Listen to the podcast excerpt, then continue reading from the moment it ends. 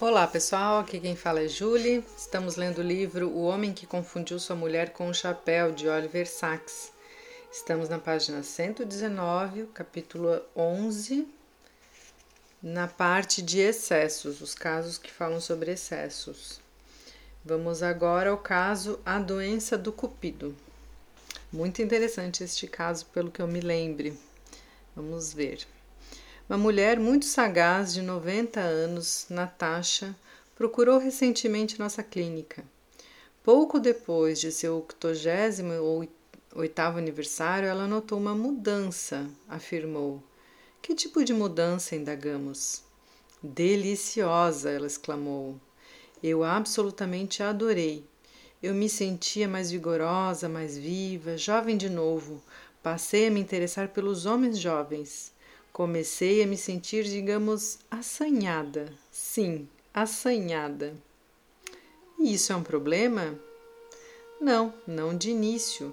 Eu me sentia bem, extremamente bem. Por que eu deveria achar que havia algo errado? E depois? Bom, meus amigos começaram a, a se preocupar. Primeiro diziam: Você está radiante, ganhou vida nova. Mas depois passaram a pensar que aquilo não ficava bem. Você sempre foi tão tímida, diziam, e agora está namoradeira. Dá risadinhas, faz gracejos. Na sua idade, isso é correto?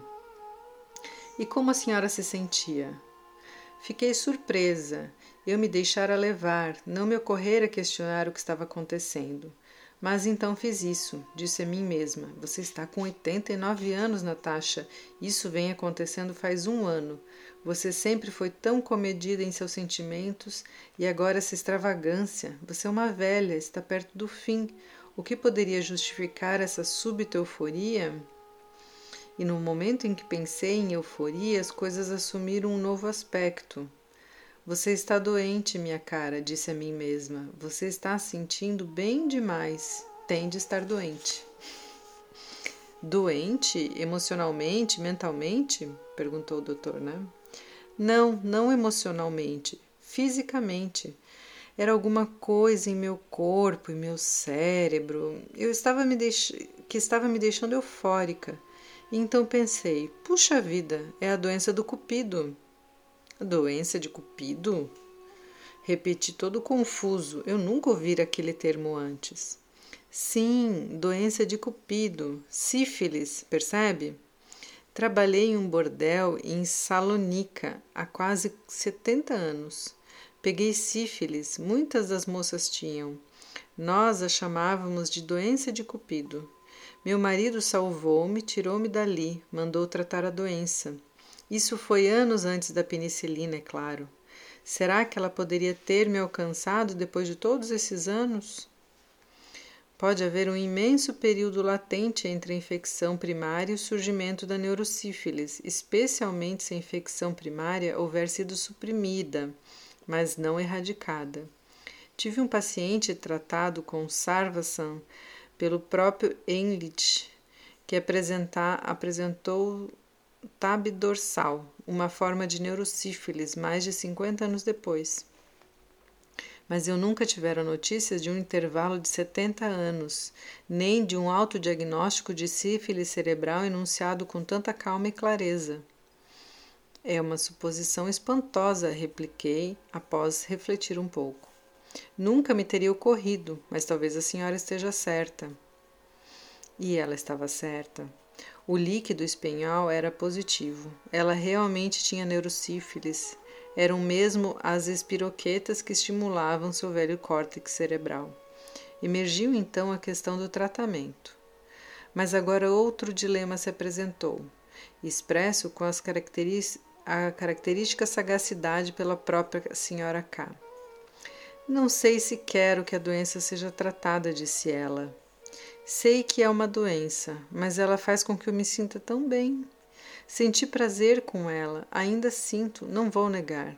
Ela me fez sentir mais viva, mais assanhada do que nos últimos vinte anos. Foi divertido, mas sei quando uma coisa boa vai longe demais e deixa de ser boa. Andei tendo ideias, tendo impulsos, não vou descrevê-los, que são bem embaraçosos e tolos, mas era como estar meio bêbada, meio tocada, no começo, mas eu mas se isso for mais longe, e ela imitou um demente espástico babando. Supus que estava com a doença de Cupido, por isso vim procurá-lo. Não quero que ela piore, seria horrível, mas não quero que ela seja curada, seria horrível do mesmo modo. Eu não estava plenamente viva antes desses bichinhos me pegarem. O senhor acha que conseguiria mantê-la exatamente como ela está? Pensamos durante algum tempo, e nosso procedimento, evidentemente e por sorte, estava claro.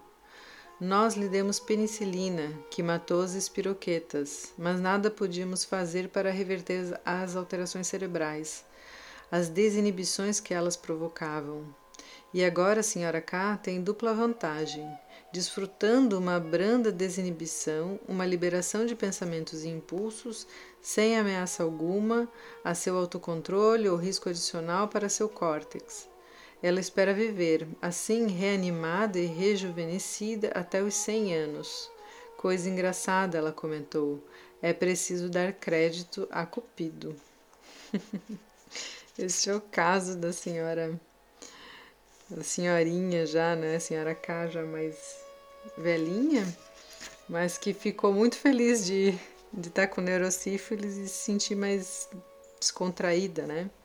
O pós-escrito, então, que ele traz diz assim: Muito recentemente, em 1985, encontrei alguns desses mesmos dilemas e ironias no caso de outro paciente, Miguel O. Internado no hospital psiquiátrico com o diagnóstico de mania, logo se percebendo, porém, que ele estava manifestando o estágio excitado da neurosífilis. Homem simples, ele fora peão de fazenda em Porto Rico, sofrendo um certo impedimento da fala e da audição. Ele não conseguia expressar-se muito bem com palavras, mas o fazia, exibia sua situação de um modo simples e claro com desenhos. Na primeira vez que o atendi, ele estava bastante excitado e, quando lhe pedi para copiar uma figura simples, ele produziu, todo entusiasmado, uma elaboração tridimensional ou pelo menos foi assim que interpretei antes de ele me explicar que se tratava de uma caixa de papelão aberta e tentar desenhar algumas frutas dentro da caixa. Inspirado impulsivamente por essa imaginação excitada, ele não fez caso do círculo e da cruz, mas conservou e tornou concreta a ideia do cerco. Uma caixa aberta, uma caixa cheia de laranjas, não era mais empolgante, mais viva, mais real do que a figura sem graça? Poucos dias depois eu ouvi novamente, cheio de energia, muito ativo, com ideias e sentimentos voando para todo lado, alto como uma pipa. Pedi a ele outra vez para desenhar a mesma figura. Dessa vez, impulsivamente, sem fazer uma única pausa, ele transformou o original de uma espécie de trapezoide, um losango, depois o ligou a um fio e a um menino, menino empinando pipa, pipas voando, exclamou excitado. Encontrei-o pela terceira vez alguns dias depois, muito deprimido, acentuadamente parkinsoniano. Fora-lhe administrado aldol para acalmá-lo enquanto se aguardavam os últimos exames do líquido espenhal. Pedi mais uma vez que desenhasse a figura e dessa vez ele a copiou sem animação, corretamente e em tamanho um pouco menor do que o original, a micrografia do Aldol, sem vestígio algum das elaborações da animação, da imaginação das ocasiões anteriores. Não vejo mais coisas, ele disse. Parecia tão real, tão vivo antes. Será que tudo parecerá morto quando eu for tratado? Os desenhos de pacientes com parkinsonismo, quando são despertados pelo levodopa, fornecem uma analogia instrutiva. Quando pedimos que desenhe uma árvore, o parkinsoniano tende a desenhar uma coisinha mirrada, atrofiada, pobre, uma árvore de inverno seca, totalmente desfolhada. Quando ele esquenta, se recobre, animado pelo levodopa, a árvore ganha vigor, vida, imaginação e folhagem. Se ele se tornar demasiadamente excitado, alto com o levodopa, a árvore pode adquirir uma aparência fantasticamente ornada, exuberante, explodindo com novos ramos e folhas que brotam repletos de pequenos arabescos, floreios e outras coisas mais, até que finalmente sua forma original perde-se por completo sobre a elaboração enorme barroca.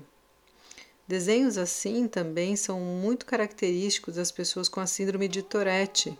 A forma original, a ideia original, perdida em uma selva de ornamentos, e da chamada velocidade arte, gerada pelo uso de anfetaminas. Primeiro a imaginação é despertada e depois se torna excitada, frenética, tendendo à falta de limites e ao excesso. Que paradoxo, que crueldade, que ironia nisso! A vida interior e a imaginação poderem jazer embotadas e adormecidas, a menos que sejam liberadas, despertadas por uma intoxicação ou doença. Precisamente esse paradoxo está no cerne do tempo de despertar. Ele também é responsável pela sedução da síndrome de Tourette, que tem no capítulo 10 e 14 e sem dúvida pela singular incerteza que pode associar-se a uma droga como a cocaína, que sabidamente eleva a dopamina no cérebro, como fez o levodopa com a síndrome de Tourette. Ou a síndrome de Tourette. Isso explica o espantoso comentário de Freud sobre a cocaína, afirmando que a sensação de bem-estar e euforia que ela induz em nenhum aspecto diferem da euforia normal da pessoa saudável em outras palavras, você fica simplesmente normal e logo se torna difícil acreditar que está sob a influência de alguma droga. A mesma avaliação paradoxal pode aplicar-se a estimulações elétricas do cérebro. Há epilepsias que são excitantes e viciam e podem ser autoinduzidas repetidamente pela pessoa que a elas é propensa da mesma forma que os ratos, com eletrodos cerebrais implantados, estimulam compulsivamente os centros de prazer do próprio cérebro. Mas existem outras epilepsias que causam prazer e genuíno bem-estar. O bem-estar pode ser genuíno mesmo se for causado por uma doença. E esse bem-estar paradoxal pode até trazer um benefício duradouro, como ocorreu com a senhora OC e suas estranhas reminiscências convulsivas no capítulo 15, a gente ainda não leu. Estamos em terreno estranho aqui, onde todas as considerações usuais podem ser invertidas, onde a doença pode ser bem-estar e a normalidade mal-estar, onde a citação pode ser um cativeiro ou uma libertação e onde a realidade pode residir na obriedade e não na sobriedade. É verdadeiramente o reino de Cupido e Dionísio. Terminou aqui. Esse caso eu acho muito interessante, pessoal. E essa parte final dá o que pensar. Eu vou repetir. A gente está num terreno estranho aqui, onde faz considerações, né? E aí ele diz assim: onde a doença pode ser o bem-estar e a normalidade o mal-estar. É, então, fico pensando, né, no período de mania, onde a pessoa se sente poderosa, plena, com muita força, vigor, é, é uma doença, mas é uma, uma parte que, que faz bem, que você se sente bem, né? Então, acho que precisamos refletir bastante sobre essas questões que levam a a doenças que saem do normal, né? E daí tenho também muita, muita coisa a se pensar sobre o uso de drogas. Não sabia e não lembrava que algumas epilepsias causavam prazer. Bem interessante isso aqui. Então, ok, pessoal, espero que vocês estejam gostando e até o próximo caso.